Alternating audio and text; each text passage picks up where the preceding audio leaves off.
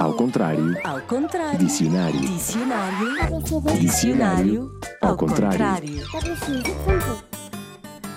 Lembro-me bem do dia em que consegui deixar as rodinhas da minha bicicleta. E do dia em que nadei sem braçadeiras pela primeira vez. E dos abraços da minha avó. E daquele omelete que só meu irmão conseguia fazer. Que boas recordações! Estes momentos fazem parte da minha.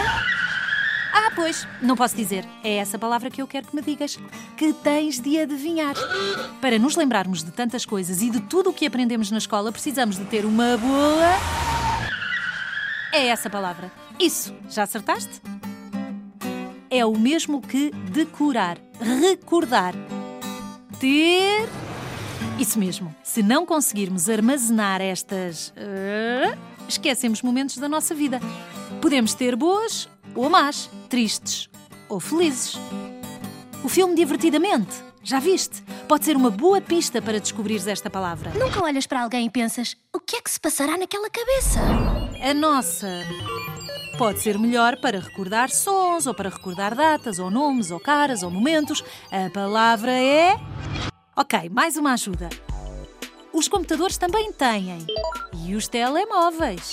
E quando está cheia, temos de apagar fecheiros ou aplicações, ou gravar noutro sítio. A palavra em que tu estás a pensar será igual à minha? Vamos dizer ao mesmo tempo. Um, dois, três. Memória! Sim, eu sei, já tinhas adivinhado. Se tivermos uma boa memória, dizemos que temos uma memória de elefante.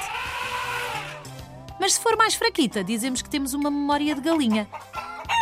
Também se diz que quando comemos muito queijo, esquecemos-nos das coisas. Quais coisas? Mas o queijo não tem culpa nenhuma e eu não sei se os ratos são assim tão esquecidos. E adoram queijo.